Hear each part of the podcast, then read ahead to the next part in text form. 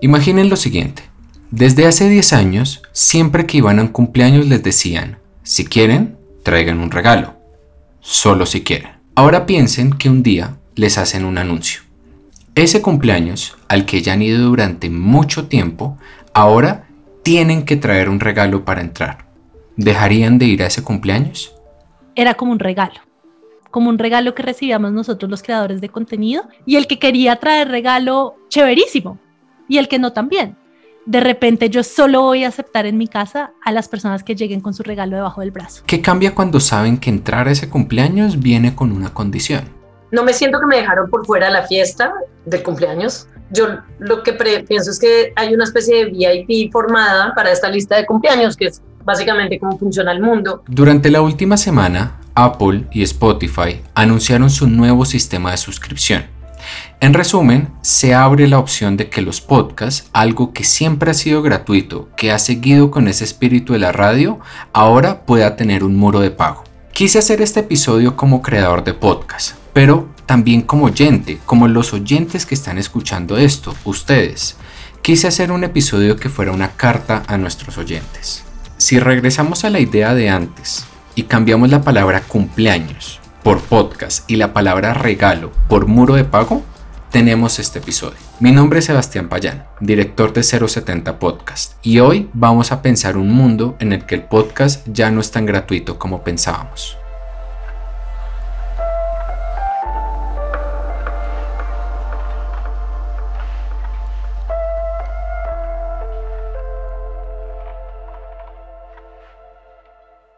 El lunes de esta semana, 26 de abril, estábamos en Comité de 070, revista para la cual trabajo hace ya casi 5 años y en la cual fundamos 070 Podcast, una casa productora de podcast, hace 3 años. Y me enteré de esto. We're also introducing Apple Podcast subscriptions. Is the new Apple Podcasts subscriptions. Como les dije al comienzo del episodio, Apple y Spotify, dos de las más grandes distribuidoras de podcast a nivel mundial, anunciaron sus nuevas plataformas de suscripción o muro de pago. Spotify is hinting at a subscription podcast service. Les admito algo.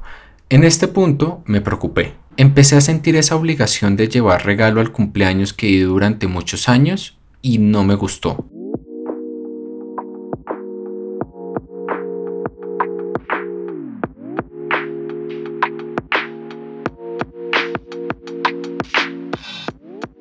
Los podcasts, que en este guion escribo con una tilde en la O como una forma de volverlos más nuestros, siempre han tenido un espíritu de gratuidad, algo que le heredó a la radio. La idea de solo tener un dispositivo y poder escuchar contenido que nos hiciera compañía y nos conectara. También pensé que como creadores queremos que los podcasts sigan siendo gratuitos, independientes, libres, pero que también ganemos plata para poder seguir haciendo más podcasts. Y eso me recordó a una encuesta que hizo Carolina Guerrero, CEO de Radio Ambulante, en la que preguntaba cuánta gente vivía de hacer podcast en español. Las respuestas fueron, por decir poco, desoladoras. Entonces en ese momento pensé, la llegada del cobro en los podcasts, de los muros de pago, de todo esto que anunció Apple y Spotify, ¿podrían ser una solución? Con eso podríamos por fin llegar a eso de vivir de hacer podcast?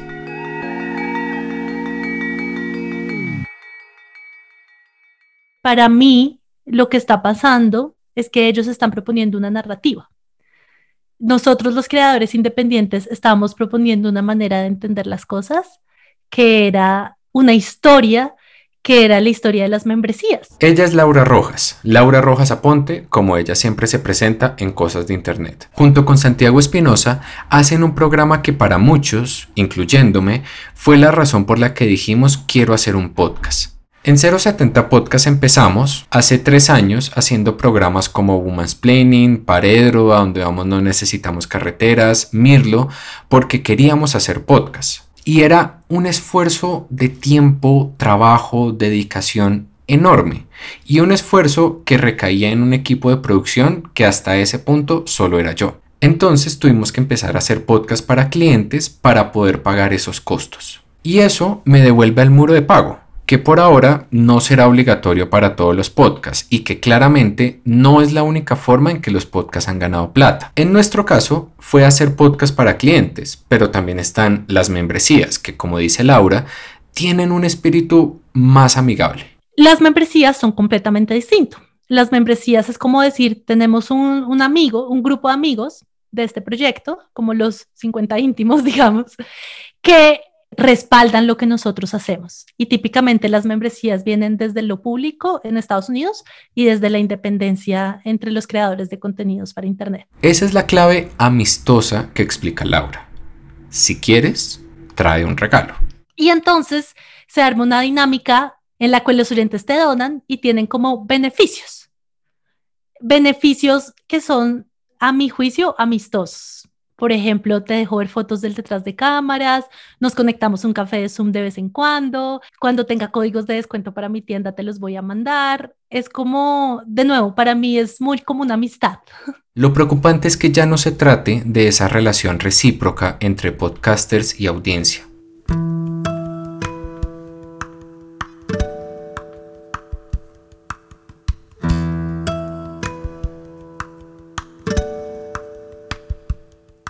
Por ahora lo que sabemos de estos dos modelos es esto. Apple, por un lado, propone que cualquier persona pueda poner un candado en su podcast y que le diga al oyente, paga antes de escuchar. Para poder hacer eso, el creador tendrá que pagar una membresía de 20 dólares al año y darle un 30% de esas ganancias a Apple. Por el otro lado, en Spotify las suscripciones, por ahora, solo serán para los programas que autorice Spotify y los creadores solo tendrán que pagar un 5% de esas ganancias, pero a partir del 2023. Básicamente, cada compañía le está apelando a algo distinto.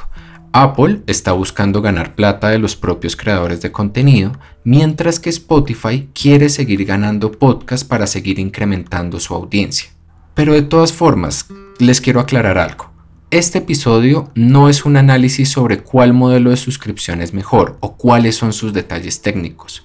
Como les dije, este episodio es mi carta para ustedes. Y quise hablar con varios creadores de contenido, las personas que, como yo, van a pensar cómo puede cambiar el contenido y la relación con los que están al otro lado del micrófono. Lo que está diciendo Apple y Spotify al poner barreras de pago o paywalls es distinto, es como ir a cine.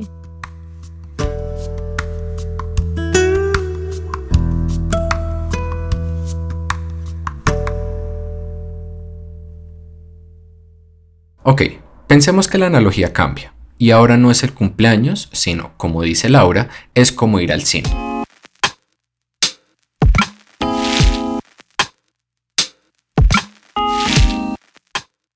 Cuando pagas una boleta de cine, haces un cierto compromiso de que lo que gastaste te lo van a devolver o en calidad o en entretenimiento o en algo que te haga sentir que valió la pena sacar la plata de tu bolsillo.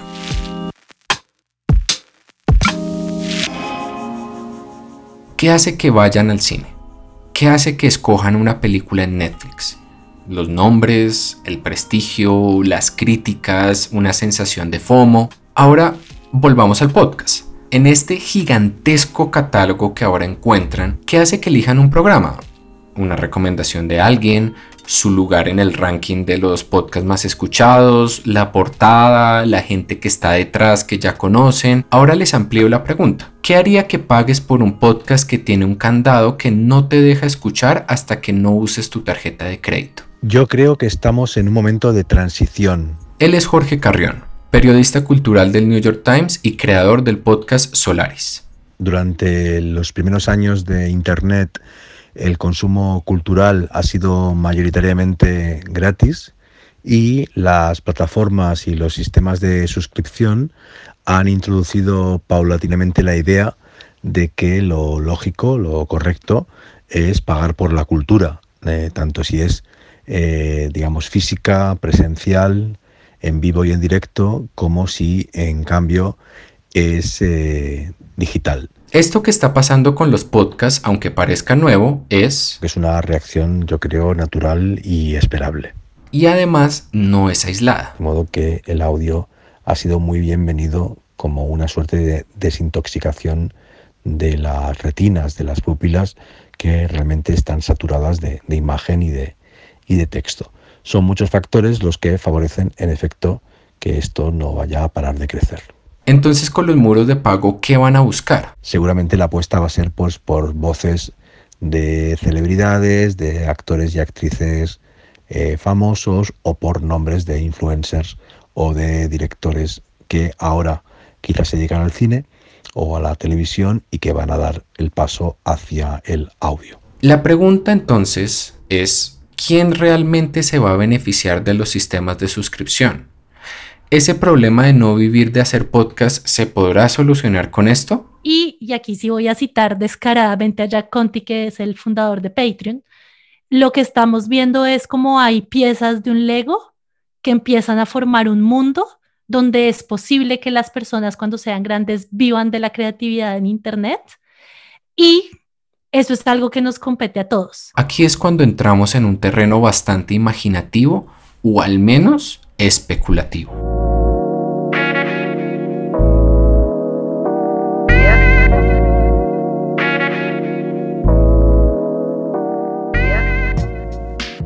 Partamos de lo siguiente.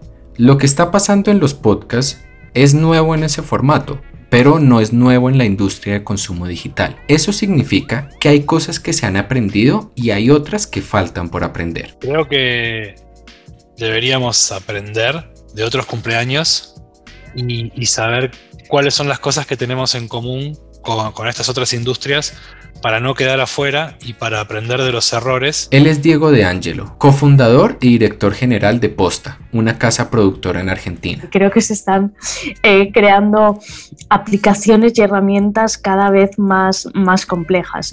Yo creo que en primer lugar todo esfuerzo debe ser recompensado, pero me preocupa la idea de que eh, se comience a extender que cualquier podcast desde el inicio va a poder ser monetizable. Ella es María Jesús Espinosa, directora de Podium Podcast y una de las cabezas más importantes del podcast iberoamericano. Cada uno, como cabeza de una casa productora, Mira esto que está pasando desde preocupaciones distintas. Para Diego, el mundo de los podcasts hasta ahora ha sido una tierra de nadie. En el viejo este de los podcasts, si querés, donde no, todos podían tener un podcast, todos podían aparecer en todos lados, con lo bueno y con lo malo, ¿no? Si llegamos a un momento de quiebre donde para escuchar podcasts hay que pagar, una de las cosas más importantes en la que debemos pensar como creadores es en ofrecer la cantidad y la calidad de contenido necesaria. Porque una suscripción es efectivamente una maratón de contenidos y de generación de cosas que seguramente obligue a muchos productores independientes que no estaban atados a un, este, calendario de producción o, o, a una entrega periódica, tengan que empezar a trabajar de esa manera este, y no es, algo, no es algo tan simple como uno a veces piensa. Piénsalo como algo directamente proporcional. Si nos vemos obligados a tener un Netflix de podcast, nos toca crear más y de mejor calidad. Y esto implica que suban los costos. Los costos ya eran un problema antes y las suscripciones no lo van a resolver por completo. De hecho, lo que, lo que sí te puedo asegurar respecto del, stream de revenue de, de, la suscripción es que no va a ser lo que, lo que salve absolutamente a nadie, por más que uno esté a favor o le parezca o vea más el lado positivo que el negativo, porque es un cambio muy de fondo y muy grande que cambia la manera de pensar de todos, desde, que, desde el que produce hasta el que escucha. Los sistemas de suscripción que se anunciaron por ahora en estas plataformas siguen siendo de suscribirse a un solo programa. Pensemos que logramos que una persona pague por un podcast, uno solo. Listo, logramos eso. Ahora, ¿cómo lo convences del segundo, del tercero, del quinto, del décimo? ¿Cómo lo convences del tuyo? Ahí es donde María Jesús cree que para los podcasts quedan dos tipos de caminos. Creo que si todas las plataformas van hacia ese modelo de suscripción, como parece, eh, a los medios nos quedan dos opciones. Una, o irnos con una de ellas que nos ofrezcan eh, condiciones eh, ventajosas con respecto a, otras, o en segundo lugar, eh, crear nuestro propio modelo de suscripción, nuestra propia plataforma de suscripción. Pero aquí es cuando siento que entramos a algo que nos complica más el panorama a los que hacemos podcast. Creo que ya al creador no solo le estamos Mm, pidiendo que cree, le estamos pidiendo que construya una comunidad, le estamos pidiendo que venda su contenido, son comerciales de su propio contenido y de, y de, y de ellos mismos. Y además le estamos pidiendo que sea un gran em, conversor, que convierta muy bien su contenido en suscriptores. Me parece que quizás estamos pidiendo demasiado, ¿no? Creo que habrá gente que lo podrá hacer y, de hecho ya hay gente que lo hace y lo hace eh, maravillosamente pero que desde luego van a tener que desarrollar una serie de habilidades que exceden hasta lo que ahora conocemos como un buen productor de audio, un buen productor de, podcast.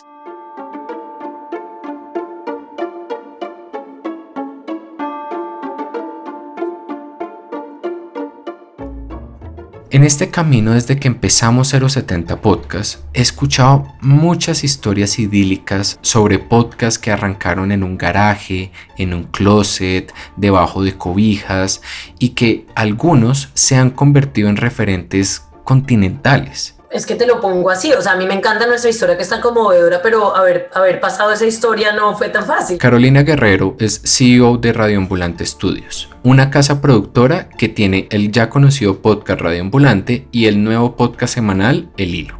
Porque Daniel nunca recibió un, peso de Radioambulante por cinco años, ni un peso. Eh, yo recibía como un un 10% de lo que me gano ahorita, que es un salario ya un poquito más market, eh, estábamos dispuestos a hacerlo, pero no es una situación por la que tú quieres que pase nadie. Entonces, lo, lo, que sí me produce es mucho orgullo, resiliencia, buenos recuerdos, porque yo tengo ese, eh, yo siempre veo el optimismo la luz al final del túnel. Esa es como, yo siempre estoy pensando en soluciones, no en, no, me, me pesa, pero yo, mi, mi, manera de ser es como, yo tengo una idea, yo tengo una idea, tengo un, es como un acertijo y me gusta la idea de buscar la salida al acertijo. La historia de Radioambulante es esa historia que sentimos que debería pasar, un caso aspiracional, lo que muchos podcasts queremos que nos pase, pero para ellos no ha sido un camino fácil y para nosotros se sigue sintiendo lejano. Tiene que ver también como, como con lo mínimo que, que tu trabajo debería ofrecerte a ti, que cierta seguridad y cierto futuro, cierta seguridad en el futuro. Y, y esa es la parte que me preocupa, porque el creador, o sea, ¿hasta, cuánto, ¿hasta cuántos años estás dispuesto a trabajar sin un seguro médico? ¿Hasta cuántos años estás dispuesto a, a, no tener ahorros, hasta, ¿no? Como lo normal que hacía la gente antes, trabajo, ahorro un poquito, pago mis gastos y soy feliz. Y ya no, y ahora es como un, como que el creador, lo más importante es que el creador tenga un poquito de seguridad. Y aunque en este episodio hemos hablado bastante sobre todas esas presiones que van a caer encima de los creadores, Carolina dice que hay que ponerle atención a algo más y es cómo se va a crear y fortalecer el vínculo con la audiencia, con ustedes. ¿Cómo es que vamos a poder mantener un vínculo más amistoso? Me parece que el, reto está en pensar cuál es tu relación con la audiencia y esa es la parte en la que yo no quiero, yo no quiero poner a mis oyentes en esa situación de que solo me puedes escoger si pagas. Eso no, no me parece, no, o sea, sería lo que yo quisiera tratar de evitar. Pero, ¿por qué es tan importante la diferencia? ¿Qué es lo que hace que deberíamos querer tanto que fuera una comunidad? Y lo importante que es para cada persona ambulante, aparentemente siente que este contenido es creado para ellos. Y nosotros queremos que esa sea la sensación, que eso es para ti. Y esto que te llega en este boletín es para ti y que tú sientes como, ah, me siento parte de una comunidad, de algo que soy parte de esta comunidad, ¿no? Y me parece que el reto está en pensar cuál es tu relación con la audiencia. De pronto mucha gente va a estar lanzando sus, podcasts solo para venderlos, ¿no? Como, ah, vamos a crecer esto y vamos a venderlo, que bueno, genial por ellos, porque hacer plata, pues todos queremos hacer plata. Esa es la parte que me parece complicada, que, siento que, debería haber un, un, una puerta trasera para que el creador de Latinoamérica pueda salirse de así y, gozar de los mismos privilegios que tienen los creadores como internacionales o para quienes está diseñado esto. Es al final qué es lo que vamos qué es lo que va a crecer en Latinoamérica.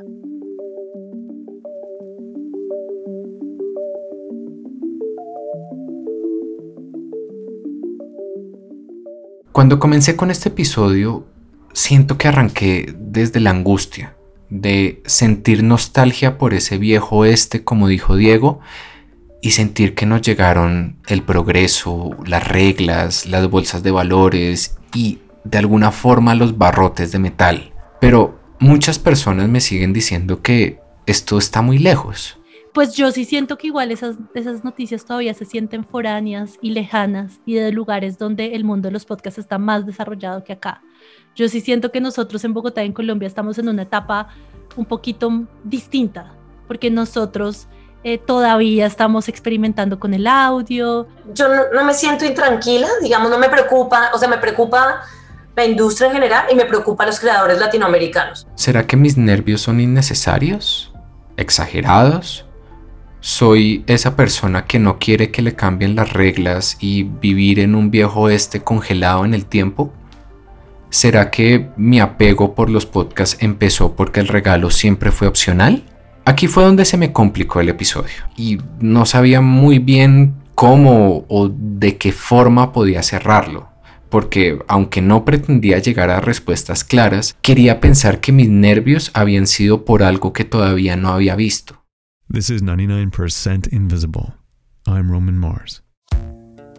At their peak in the mid-90s, Están escuchando a Roman Mars, un productor de radio de Estados Unidos y fundador del colectivo Radiotopia, quien hizo un anuncio gigante esta semana. 99% Invisible, un podcast que creó hace ya más de 10 años sobre diseño y arquitectura, ha sido comprado por SiriusXM, una plataforma de radio y podcast que funciona con suscripciones. Aunque seguirá siendo gratuito, se abrieron las puertas para exclusivos, con suscripción, de alguna forma se abre esa lista VIP que decía Carolina al principio del episodio.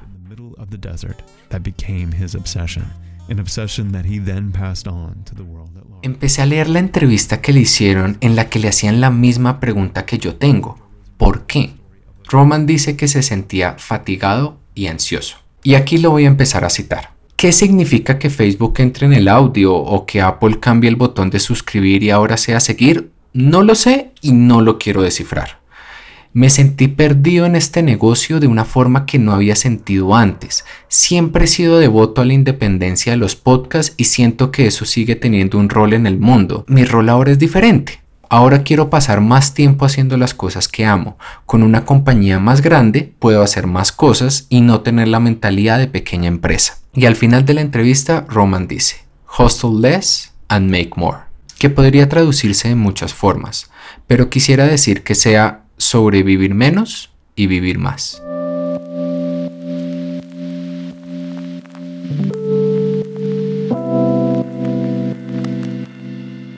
Ahí fue cuando entendí por qué tenía que hacer este episodio, esta carta. Esto iba más allá de entender una noticia tecnológica, esto iba más allá de ver si estamos de acuerdo o no con el cambio. Yo no quiero poner algo parecido a un candado en la puerta exigiendo regalos para nuestro cumpleaños porque ni siquiera han venido todos los invitados, todas las personas que faltan por escuchar este episodio y todos los programas que hacemos. Ahora sabemos lo que viene. Sabemos que esos creadores que tienen que encargarse de contar historias, crear comunidad, ser buenos oradores, negociar pautas, influenciar audiencias, innovar historias, son algo efímero o mejor agotable y que tienen que poder vivir de lo que crean. Yo creo que, de vuelta lo que tendremos que, plantearnos es los, sea, a partir de la base de que este, este cambio, puntualmente, es complejo y doloroso. Entonces, saber que va a haber resistencias y no ponerse a sentir esas resistencias tampoco. Igual que cambió para los medios, los, los diarios, igual que cambió para la televisión, yo creo que cambiará para el podcast, pero hace falta muy buen contenido y un contenido al que, al que un oyente no quiera renunciar. Me gusta pensar que esta carta que estoy haciendo es una forma de dejar un registro. Me gusta pensar que seguiré en el viejo oeste, encontrando otras formas de vivir del podcast de forma sostenible, pero que no rompan con el espíritu que conocíamos. Aceptar el cambio, pero hacerlo nuestro. Entonces, esta carta es para ustedes para decirles que en 070 Podcast, al igual que hace tres años cuando empezamos, en esta fiesta de cumpleaños que seguiremos celebrando por muchos años más, traer un regalo seguirá siendo opcional. Y para cada persona que quiere tener un podcast, para los que ya están en esto y para todos los que queremos seguir, Esto es una promesa disfrazada de reto. Tenemos que poder vivir de hacer podcast, no sobrevivir. Quizás la única certeza que tenemos es que el camino no está claro, pero siempre podremos inventar uno nuevo. Mi nombre es Sebastián Payán. Hola, soy María Jesús Espinosa de los Monteros. Hola, soy Carolina Guerreros. Eh, mi nombre es Diego del Agostino. Yo soy Laura, Laura Rojas Aponte. Muchas gracias.